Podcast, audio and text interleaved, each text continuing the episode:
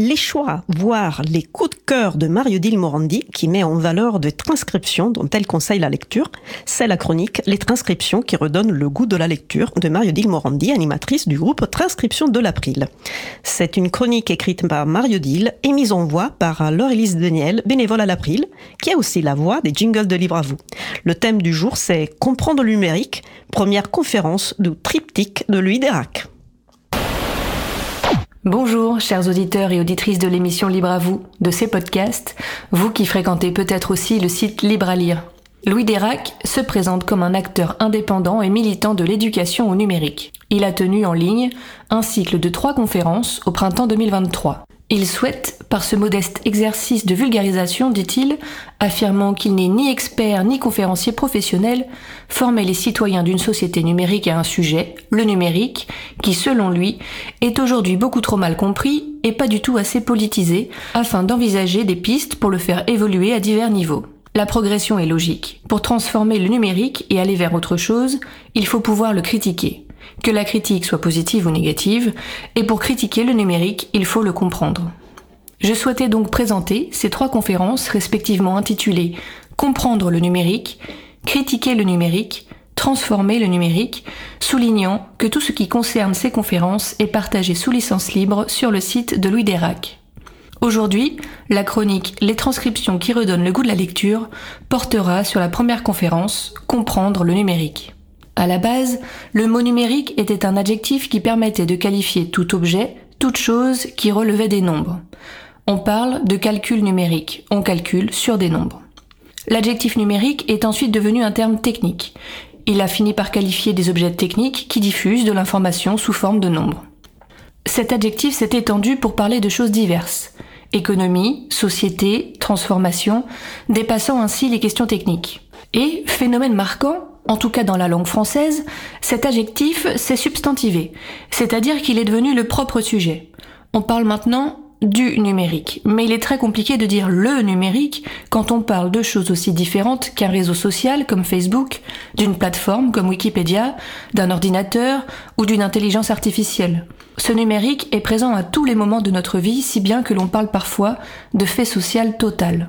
Au cours de cette conférence, Comprendre le numérique, Louis revient de façon détaillée sur l'histoire de l'ordinateur, partant de l'énorme supercalculateur de 1945, dont la seule fonction au départ était de calculer. Petit à petit, les progrès techniques ont permis une miniaturisation des éléments, accompagnée d'une baisse des coûts, si bien que dans les années 80, les ordinateurs se commercialisent auprès du grand public. L'arrivée de l'iPhone en 2007, appelé Ordiphone par certains, permet de démocratiser et de massifier cet ordinateur, petit par la taille, et désormais dans presque toutes les poches. Aujourd'hui, on se retrouve tous connectés les uns aux autres grâce au réseau Internet, avec à disposition le web, opportunité pour toutes et tous de créer du contenu dans tous les domaines, écriture, musique, vidéo, et de le partager, participant ainsi à une augmentation et à une diversification de l'offre culturelle. D'ailleurs, Louis nous demande de voir cette conférence comme une invitation à la curiosité à la sérendipité cette manière de naviguer de site en site grâce aux hyperliens caractéristiques du web. Le numérique, ce sont des objets proches de nous. Smartphones, tablettes, enceintes connectées, routeurs Wi-Fi, téléconnectés, mais aussi des câbles sous-marins, des antennes, toutes les infrastructures réseau et les centres de données. À ce sujet, Louis rappelle que le cloud n'existe pas. C'est toujours l'ordinateur de quelqu'un d'autre, donc bien matériel lui aussi. Il mentionne les logiciels, systèmes d'exploitation et applications, soulignant que la plupart de nos usages se font désormais par l'intermédiaire du navigateur. Cet ensemble de révolutions techniques et de technologies auxquelles nous avons un accès pratiquement illimité, partout et tout le temps, a permis une augmentation du pouvoir d'agir individuel, une capacité à publier et à partager de l'information très largement, une capacité aussi à s'organiser collectivement sans limite spatio-temporelle. Être équipé, c'est être connecté. Et être connecté, c'est être sociabilisé, particulièrement sur les réseaux sociaux. Les propos d'Aaron Swartz, en 2012, militant des libertés numériques et martyr de cette cause, sont rappelés pour nous questionner. Tout le monde a un droit de parole, mais qui doit être entendu? Est-ce que tout le monde mérite d'être entendu de la même façon? En effet, à qui donne-t-on la parole et en fonction de quoi? Louis ne manque pas de citer la célèbre expression liberté, égalité, fraternité, notre devise, par laquelle Richard Stallman résumait la philosophie du logiciel libre et qui fait écho à la non moins célèbre expression de Laurence Lessig Code is law, le code fait la loi.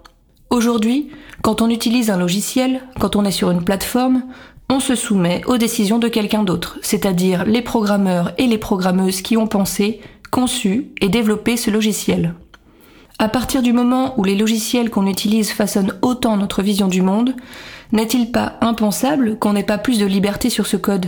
La liberté de le lire, de le comprendre, certes pas forcément chacun d'entre nous, mais les développeurs et programmeurs de la communauté du libre, cette belle image de fraternité.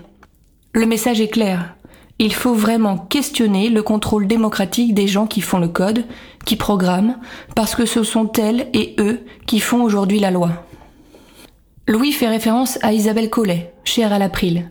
Les personnes qui développent sont essentiellement des hommes blancs, de milieux socio-professionnels favorisés, donc, logiquement, ils ont développé un numérique non inclusif, ajoutant que ce sont souvent des Américains avec un système de valeurs américain, forcément. Le numérique qu'ils ont développé n'est certes pas inclusif, il est biaisé par leur vécu, par leur genre, par leur rapport au monde. Ce n'est donc pas du tout un numérique qui convient à l'entièreté de la population.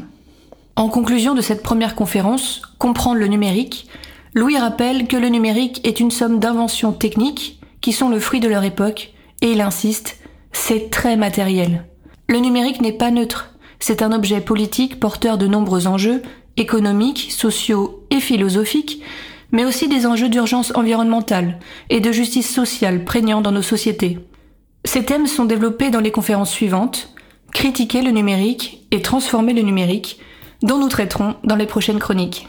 N'hésitez pas à lire, voire relire la transcription de cette première conférence de Louis Dérac, tous les liens sont à votre disposition sur la page de l'émission d'aujourd'hui et sur le site libravou.org.